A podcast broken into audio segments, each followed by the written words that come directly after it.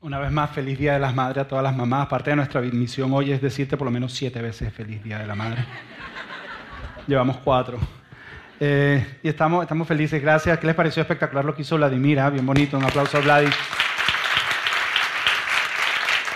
Mi esposa me decía, espectacular. Primero me preguntó, ¿y ese quién es? Yo le digo, Vladimir, lo que pasa es que le entraron unos añitos de más y entonces Dice, espectacular, me dice, sí, sí, sí, él es bueno. Él es más bueno de lo que él cree, pero no se le puede decir porque se le sube la cabeza. Ok, entonces, hoy, es, hoy es el Día de la Madre y por lo general, ya les dije feliz Día de la Madre, feliz Día de la Madre, ya llevo cinco.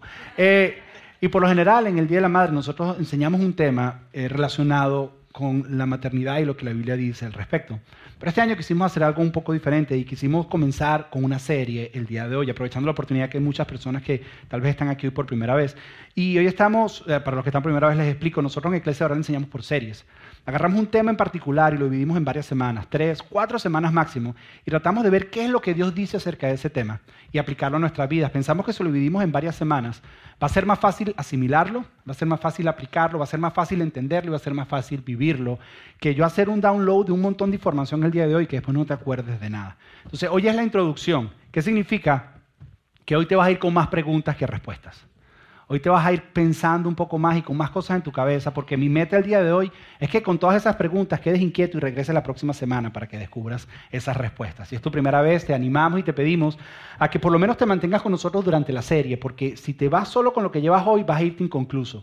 Vas a necesitar el resto para entender qué es lo que queremos decir. Ah, es una estrategia para que regresemos. No, pensamos que es la manera más pedagógica. Es como si fueras el primer día de clase y en el primer día de clase te dieran todo lo que había de información no lo hacen de esa manera, lo dividen en varias semanas. Entonces, regresa por la serie, estate las cuatro semanas que dura la serie. Si después no quieres regresar, no nos va a molestar, no nos vamos a ofender, nos encantaría que, que, siguieras, pero la manera en que lo hacemos es de esa manera. Entonces, te invitamos a que estés con nosotros durante la serie. Y la serie que estamos hablando es acerca de happy acerca de ser feliz. Y quiero, y quiero comenzar haciendo la siguiente pregunta. La pregunta es la siguiente. Eh, ¿Quién ¿Quién quiere ser feliz? ¿Quiénes de los que están aquí quieren ser felices? A ver, levanten la mano y sean sinceros. ¿Quiénes quieren ser felices?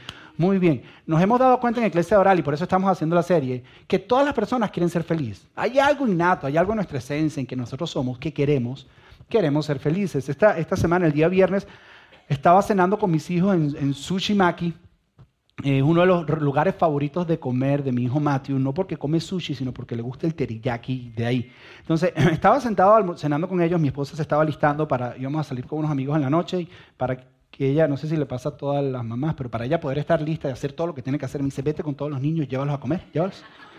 Entonces yo salí con todos, como si tuviéramos muchos, tenemos dos. Entonces salí y los tenía y, y mientras estaba comiendo, estaba yo ahí con los niños, ellos comían o yo hacían que comían. Y entonces al frente había una mesa, habían cuatro personas sentadas en esa mesa, estaban hablando y me di cuenta que estaba, iban para el concierto de Carlos Vives del, viernes, para que vean qué chismoso soy cuando yo salgo con mis hijos, estoy viendo lo que están hablando las demás personas. Y ellos estaban ahí hablando y yo estaba pendiente de lo que ellos estaban diciendo, no, vamos para el concierto de Carlos Vives y esto, y ah, chévere. Ah. El hecho es que cuando me paro, agarro a Nico, está en su silla de comer, vamos caminando, y cuando para uno de ellos, yo no sé si porque estaba en un restaurante japonés y los japoneses son todos estos de meditación y trascendental, salió con algo bien profundo. Claro, yo venía escuchando y la persona dice, es que, ¿sabes dónde está la felicidad? Y como yo estoy con todo esto de happy, la felicidad, enseguida yo iba caminando y paré un poco mi velocidad para escuchar, ¿no? Para ver si me daba algo de información, ¿no? Así de que tengo, tengo, que enseñar el domingo y no tengo ni idea de qué decir. A lo mejor este tipo me da aquí una así de que... Entonces bajé así mi velocidad y cuando voy así, él dice, la felicidad está en estar contento con lo que tienes. Y ah, mira, estar contento con lo que tienes. Entonces dice, tiene sentido, pero no es toda la verdad. Pero lo que sacamos de todo eso es que así como todos ustedes quieren ser felices, en el mundo entero todas las personas quieren ser felices. Incluso el viernes pasado en Sushimaki a las seis y media de la tarde habían personas buscando la felicidad, porque hay una realidad en todos nosotros. Queremos ser felices, pero ¿sabes qué hemos descubierto nosotros? Que todo el mundo quiere ser feliz, pero nadie busca la felicidad en los lugares apropiados. Buscamos la felicidad en los lugares equivocados. No sabemos ser felices porque no sabemos dónde buscar la felicidad. Entonces eso me lleva a la próxima pregunta. ¿Qué te hace feliz? ¿Qué te hace feliz verdaderamente? Porque nosotros hemos descubierto que todos queremos ser felices, pero no sabemos ser felices. Porque no sabemos buscar la felicidad en los lugares adecuados. Entonces, ¿qué vamos a hacer en esta serie? Por las próximas cuatro semanas vamos a decirte qué te hace feliz. Porque muchos de ustedes no saben. Si tú eres de esas personas que llevas tu vida tratando, tratando, tratando, tratando de ser feliz y hoy en día dices, todavía no soy feliz, es que porque a lo mejor, a lo mejor has estado buscando en los lugares equivocados y no sabes que te hace feliz. Y a lo mejor te parece un poco arrogante de nuestra parte. A lo mejor te parece incluso hasta un poco ofensivo hacia ti que nosotros por cuatro semanas te vamos a decir que te hace feliz. ¿Qué te cree este tipo? Me va a decir que me hace feliz a mí. Pero no es tan raro, porque cada vez que prendes la televisión y ves un comercial, cada vez que abres una revista, cada vez que caminas por un mall y ves una vidriera, cada vez que vas a ver un video de YouTube y hay un comercial de 45 segundos antes del video de YouTube, el cual no le puedes dar skip. Cada vez que vives alguna de esas experiencias, cada vez que haces eso, hay personas produciendo comerciales, produciendo anuncios que te prometen la felicidad. Que te dicen, si compras esto, eres feliz. Si consumes esto, si te vas de vacaciones a este lugar, vas a ser verdaderamente feliz. Si te compras estos zapatos, vas a ser feliz. Si te compras este carro, vas a ser feliz. Y seamos sinceros, muchos de nosotros hemos caído en eso, una y otra vez. ¿Y sabes qué hemos descubierto? Todos nosotros, que la felicidad no se puede comprar, que la felicidad no se puede vender que lo único que te pueden vender es una porción de felicidad momentánea, pero no es la verdadera felicidad. Es solamente el rush de lo que sientes de algo nuevo. Es solamente la emoción de lo que sientes de consumir algo nuevo, pero no encuentras la verdadera felicidad. ¿Por qué? Porque la felicidad en lo material siempre te dice que quieres algo más. Nunca está satisfecha. Siempre quiere más. Cuando, cuando compras el nuevo teléfono, el nuevo iPhone, y estás feliz con tu nuevo iPhone, hasta que sacan el nuevo los desgraciados de Apple. Y lo sacan tres meses después que tienes el nuevo. Y te toca dos años esperar por el nuevo. Entonces no eres feliz. Pero eras feliz en el momento que lo tuviste hasta que sacaron el nuevo. Eras, feliz con tu reloj nuevo hasta que sacaron. Eras feliz con tu carro nuevo hasta que sacaron el nuevo. Eras feliz con tu casa nueva hasta que fuiste a la casa de tu amigo que tiene mejor cocina que la tuya. Entonces ya no eres feliz. Entonces, mira, hemos pasado tiempo y hemos gastado dinero buscando la felicidad en los lugares equivocados. Y si algo que te hacía feliz en el principio ya no te hace feliz, ya no te hace feliz porque ya no es lo último, o porque se puso viejo, o porque, o porque salió uno mejor, o porque necesitas un upgrade de eso, si eso ya no te hace feliz como antes, significa que en primer lugar nunca te hizo feliz, que no era la verdadera felicidad. Era algo momentáneo, pero no era la verdadera felicidad. Entonces, si todos realmente queremos ser felices y nos hacemos la pregunta, ¿qué nos hace feliz? ¿Qué es lo que te hace realmente feliz? ¿Qué es lo que nos hace como personas, como seres humanos, realmente feliz? Y eso es lo que vamos a hablar en esta serie. Y nosotros hemos encontrado que lo que nos hace feliz, o todo lo que tiene que ver con la felicidad, está relacionado más con alguien que con algo. La felicidad, la verdadera felicidad, está más conectado, tiene más que ver con alguien que con algo. Está más relacionado con relación que con cosas materiales. La felicidad es más alguien que algo. Y esto esto es algo que aprendemos desde muy pequeños, desde muy niños lo aprendemos. Y es evidente, lo que pasa es que se nos olvida con el tiempo. Como, por ejemplo, cuando tú eras chiquitico, tú lo aprendiste, porque cuando tú eras chiquitico jugabas en tu vecindario, en tu cuadra, en tu condominio, como se llamaba, y tú eras feliz con las personas que estabas, no te importaba lo que tenías. Yo con mis amigos jugábamos y lo que teníamos era un, palo. Y estábamos todos felices con un palo, pero lo que nos hacía feliz era que estábamos todos juntos. Y era con quien yo estaba no era el palo y no era el juguete que tenía. No tenía iPad, no tenía nada. No era nada lo que tenía, era con las personas Luego vas creciendo y entras en primaria y lo que te hace feliz es hacer amiguitos y conectar con los amiguitos. No importa dónde estar, no importa, lo importante. Luego se intensifica un poco más cuando entras a, a high school, porque quieres ser parte del grupo, porque no importa todo lo que tengas si no eres parte de, si no perteneces, si no conectas con alguien. Entonces, no eres feliz. Porque la felicidad tiene, más que, tiene que ver más con alguien que con algo. Por, ejemplo, para los padres. Los padres que están aquí nunca van a ser más felices que la felicidad de sus hijos. Tú nunca vas a sobrepasar la felicidad que tengan tus hijos. Cuando tienes dos hijos se complica, porque si uno es feliz y el otro no, tú nunca vas a ser más feliz. No importa qué tan feliz sea uno, nunca vas a ser más feliz que el que no es feliz. Nunca. A nosotros nos pasa todo el tiempo. A Matthew le gusta la comida china y a Nico no. Y a Nico le gusta la comida mexicana y a Mateo no. Entonces, cuando vamos, a los dos les gusta la italiana, ese es el punto medio. Pero cuando, cuando vamos a comer chino, Mateo está feliz comiendo chino, pero Nico no. Y no importa qué tan feliz esté Mateo. Nosotros no estamos felices porque Nico no está completamente feliz.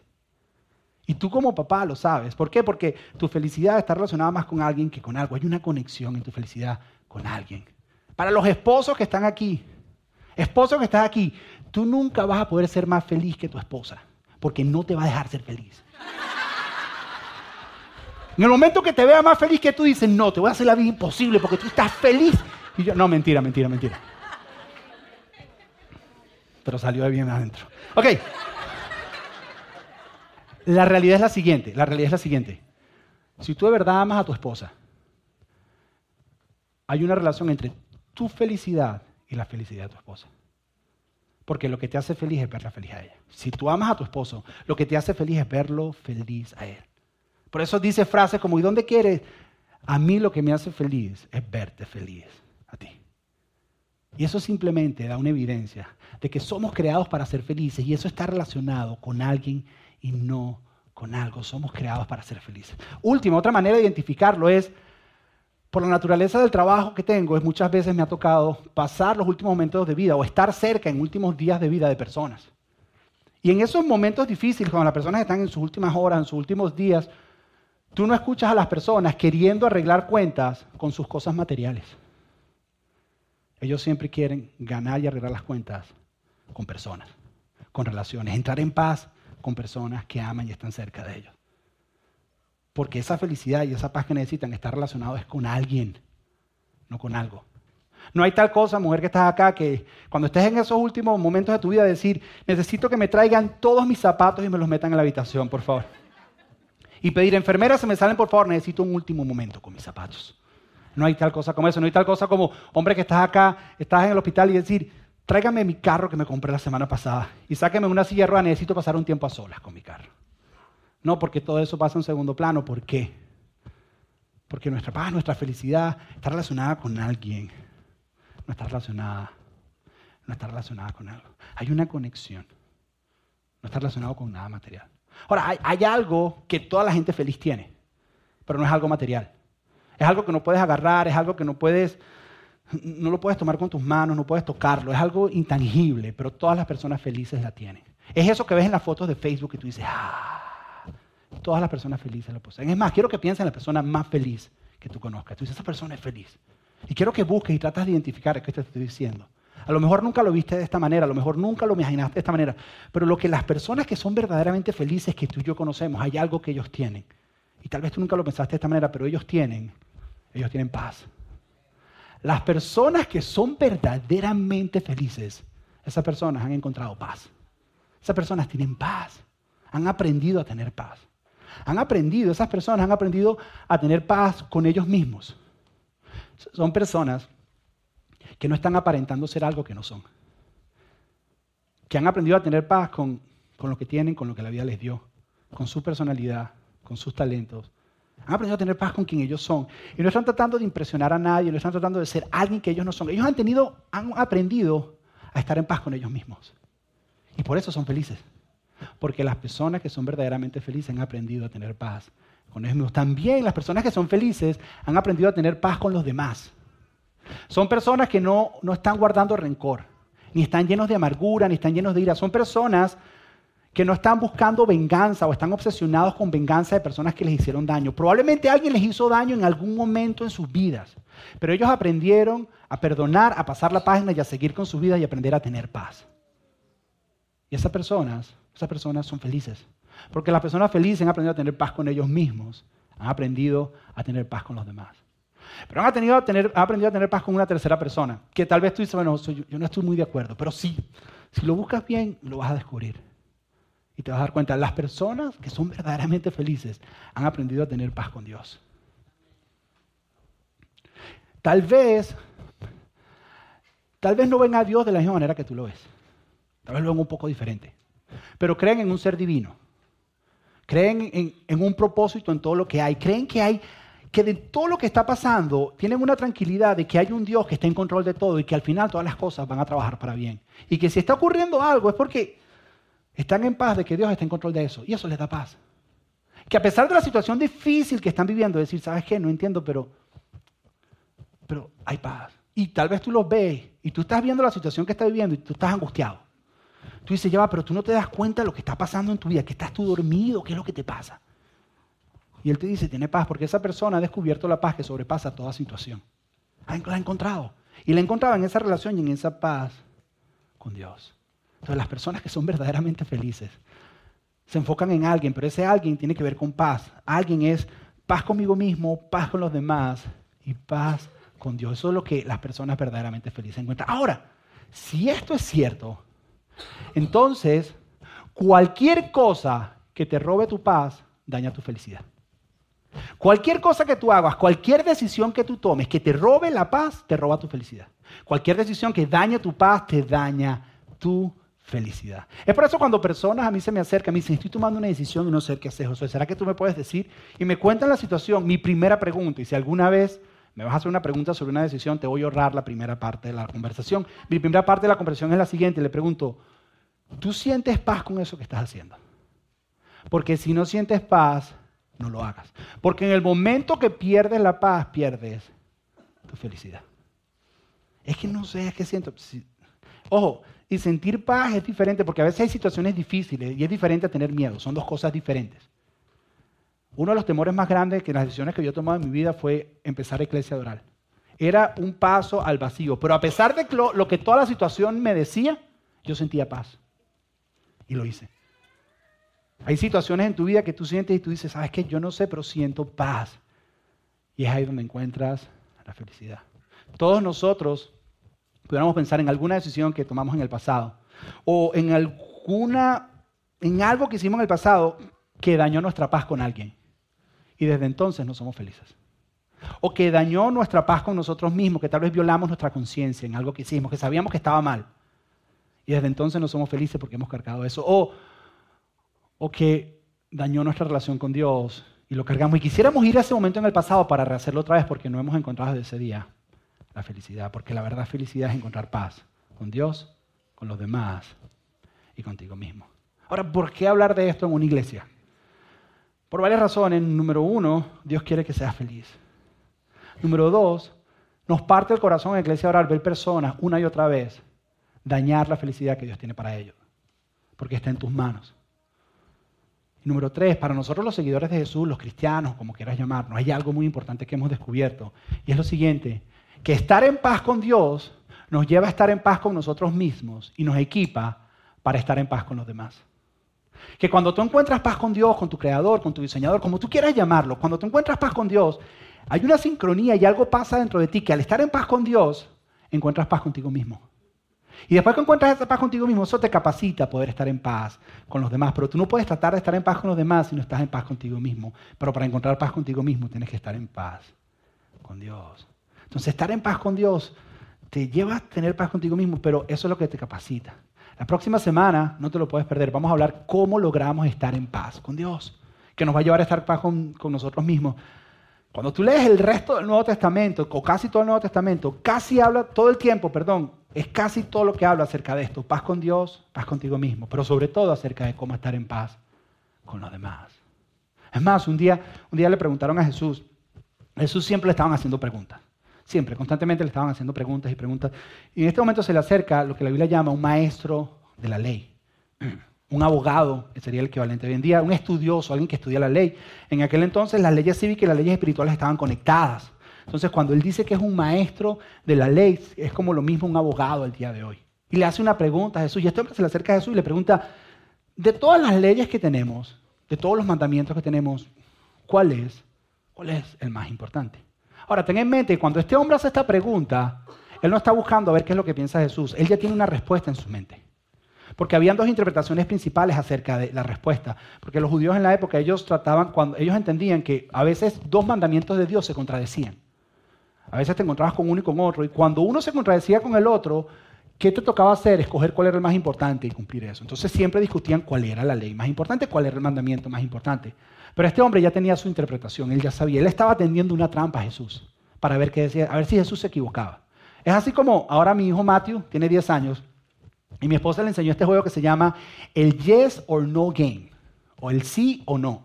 Es un juego donde él te hace una serie de preguntas y tú no puedes decir ni sí ni no. Solamente tienes que contestar. Por ejemplo, él me dice, ok, vamos a jugar, papá. ¿Cómo te llamas? Yo le digo, Josué. ¿Josué qué? Le digo, Josué Valero. O sea, que tu nombre es Josué Valero. Yo le digo, sí. Me dice, perdiste. Ah, bueno, otra vez, Mate. Ok, ¿y dónde vives? En Miami. ¿Vives en Miami? Sí. Perdiste. O me dice, ¿vives en Miami? ¿En qué parte de Miami? Digo, en, en Kendall. Me dice, ah, ¿vives en el Doral? No. Ah, perdiste.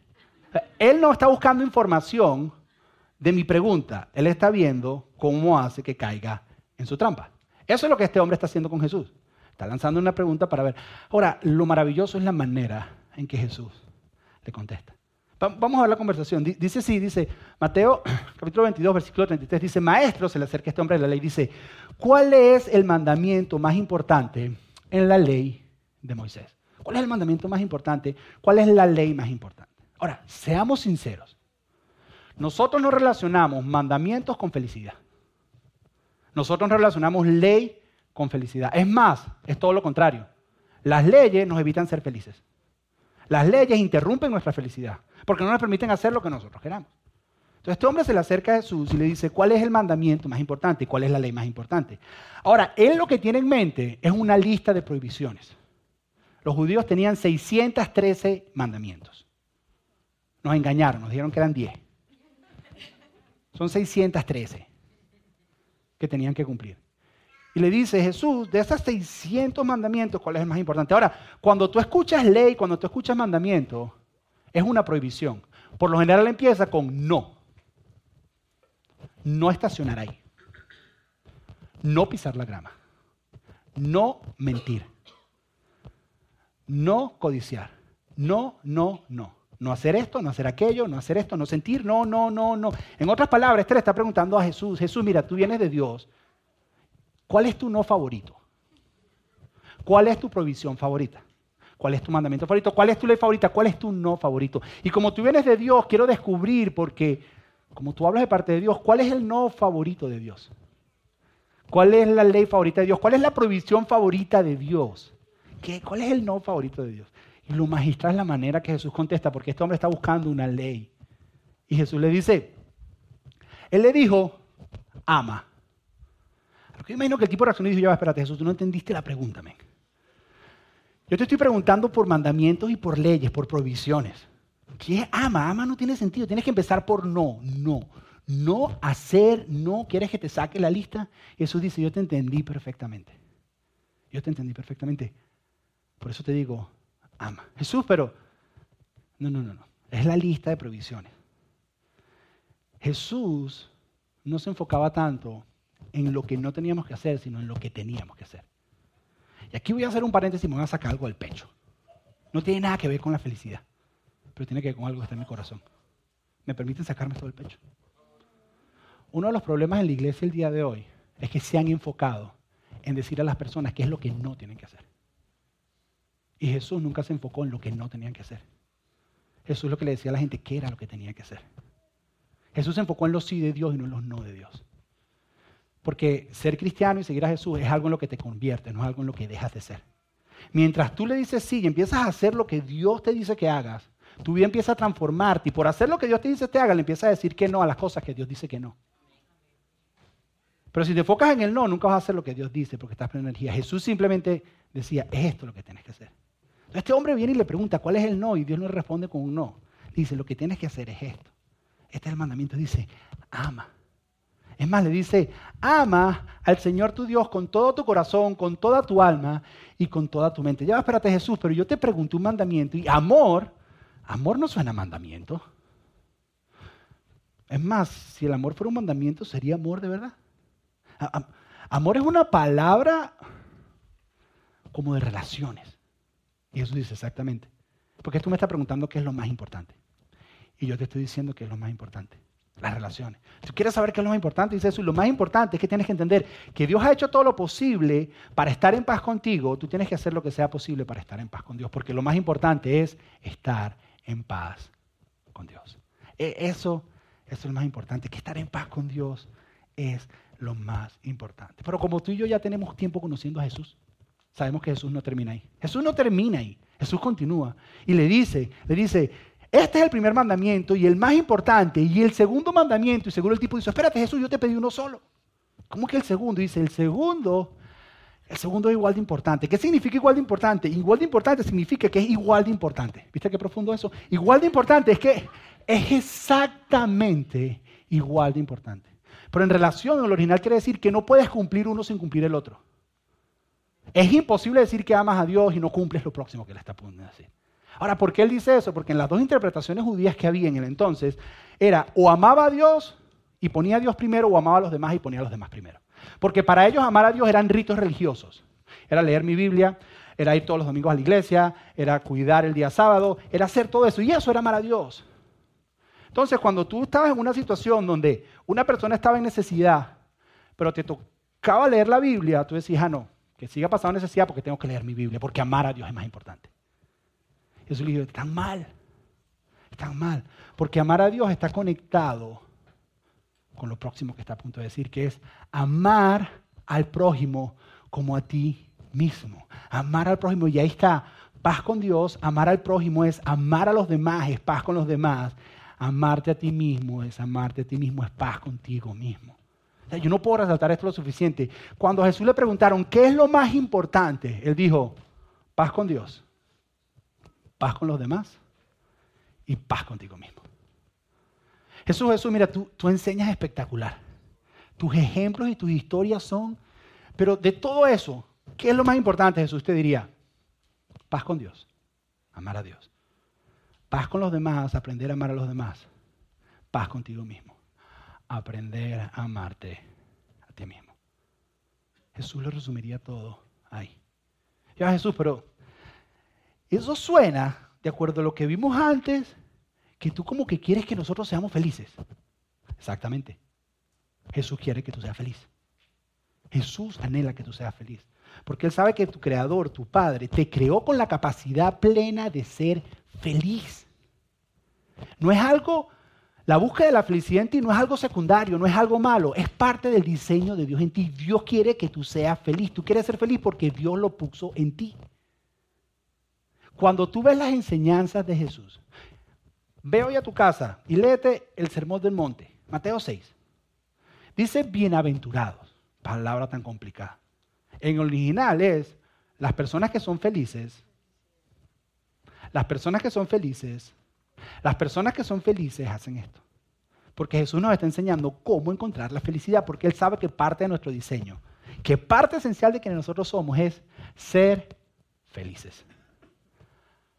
Ahora, yo sé que eso causó un cortocircuito en muchos de nosotros. Porque nuestra experiencia de iglesia, cuando crecíamos, cuando abrieron las enseñanzas de Jesús y nos las presentaron, lo que percibíamos no era que Dios quería que fuéramos felices, sino que Dios se, interponía a nuestra felicidad. Que Dios no quería, que, que lo que impedía que fuéramos felices era lo que Dios pedía que nosotros quisiéramos hacer. Que Dios, nosotros queríamos hacer y Dios interrumpía nuestra felicidad. Es más, llegamos a tener un conflicto en nuestra vida. Dijimos, quiero ser una persona de fe, pero también quiero ser feliz. Y parece que no puedo ser las dos al mismo tiempo. Quiero seguir a Jesús, pero también quiero ser feliz. Mm, pero parece que no puedo ser las dos al mismo tiempo. Porque no puedo ser feliz y seguir a Jesús. Porque los que sigan a Jesús tienen que sufrir. Quiero ser cristiano, pero quiero ser feliz. Pero ambas no pueden coexistir. ¿Y sabes qué he descubierto yo? Que cuando estás por mucho tiempo en un lugar donde no eres feliz, el ser humano se va. Y por eso tú te fuiste de la iglesia. Porque cada vez que ibas te hacían sentir mal. Te hacían sentir como lo peor del mundo. Y como que sentirte bien y estar feliz era pecado. Cuando Dios quiere, cuando Dios quiere que seas feliz. Es más, te lo voy a poner bien grande. Mira, Dios quiere que seas feliz. Dios anhela y quiere que tú seas feliz. Ahora, pero tienes que entender lo siguiente, tienes que entender que Dios no está en contra de tu felicidad, sino que es en Dios que encuentras tu felicidad. Dios no está en contra de tu felicidad, es en Él que encuentras la verdadera felicidad. Eso significa que resistir a Dios es resistir tu propia felicidad. Eso significa que decir, no, no, Dios, Dios, en verdad estás resistiendo tu propia felicidad. A lo mejor tú recuerdas un momento en tu vida donde tomaste una decisión, hiciste algo que dañó tu paz con los demás. Tal vez dañó tu paz contigo mismo porque violaste tu propia conciencia o a lo mejor dañó tu paz con Dios por alguna experiencia que viviste en algún lugar. Y desde entonces no has podido ser feliz. Hoy Jesús te invita. Que la manera de ser feliz tiene más que ver con alguien que con algo, y ese alguien es paz, tener paz con Dios, tener paz contigo mismo para que puedas tener paz con los demás. ¿Y cómo se hace eso? ¿Cómo tengo paz con Dios? ¿Cómo tengo paz con los demás? ¿Cómo, cómo tengo paz conmigo mismo? Ven la próxima semana. A la misma hora. La aplicación de esta semana, nosotros somos muchísimo de aplicación, pero muchísimo de aplicación. La aplicación de esta semana, ¿qué es lo que tengo que hacer esta semana, Josué? Ven la próxima semana. Lo único que tienes que hacer es estar aquí el próximo domingo y te voy a decir cómo logras paz con Dios, que eso te lleva a tener paz contigo mismo. La tercera semana voy a hablar de una de las cosas que más nos impide ser felices. Es algo que confundimos con la felicidad que nos roba la felicidad. Y la última semana, una de las aplicaciones más sencillas para ser verdaderamente felices. Pero Jesús te está invitando. Jesús te está invitando a ser verdaderamente feliz. Encontrando paz con Dios, encontrando paz contigo mismo y paz con los demás. Cierra tus ojos, vamos a orar. Padre, gracias Señor. Gracias. Gracias por enviar a tu Hijo Jesús, Señor. Porque al enviarlo a Él, nos demostraste que tú estás haciendo todo lo posible por reconciliarnos contigo.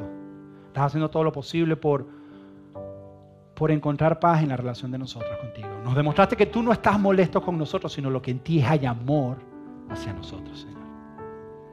Gracias porque cuando entendemos lo que Jesús hizo, encontramos paz con nosotros mismos, porque encontramos paz contigo. Y eso nos permite extender esa paz hacia los demás. Hoy hemos entendido que tú eres un Dios, un buen Padre, que anhela y desea que nosotros seamos felices. Y nosotros queremos encontrar la verdadera felicidad. Estamos cansados de buscar la felicidad en lugares equivocados. Estamos cansados de felicidad de cafeína que después de tres horas se pasa el efecto y ya no somos felices. Queremos ser verdaderamente felices y eso lo encontramos en alguien y no en algo. Y hoy hemos descubierto en qué. Permítenos esta semana mientras esto que conversamos de alguna manera está en nuestra vida y está en nuestra mente y tal vez levantó más preguntas que respuestas, que mientras luchamos con esto, tu Espíritu Santo haga algo en nosotros y cuando vengamos la próxima semana podamos encontrar verdadera paz contigo. Te pedimos esto en el nombre de Jesús. Amén y amén.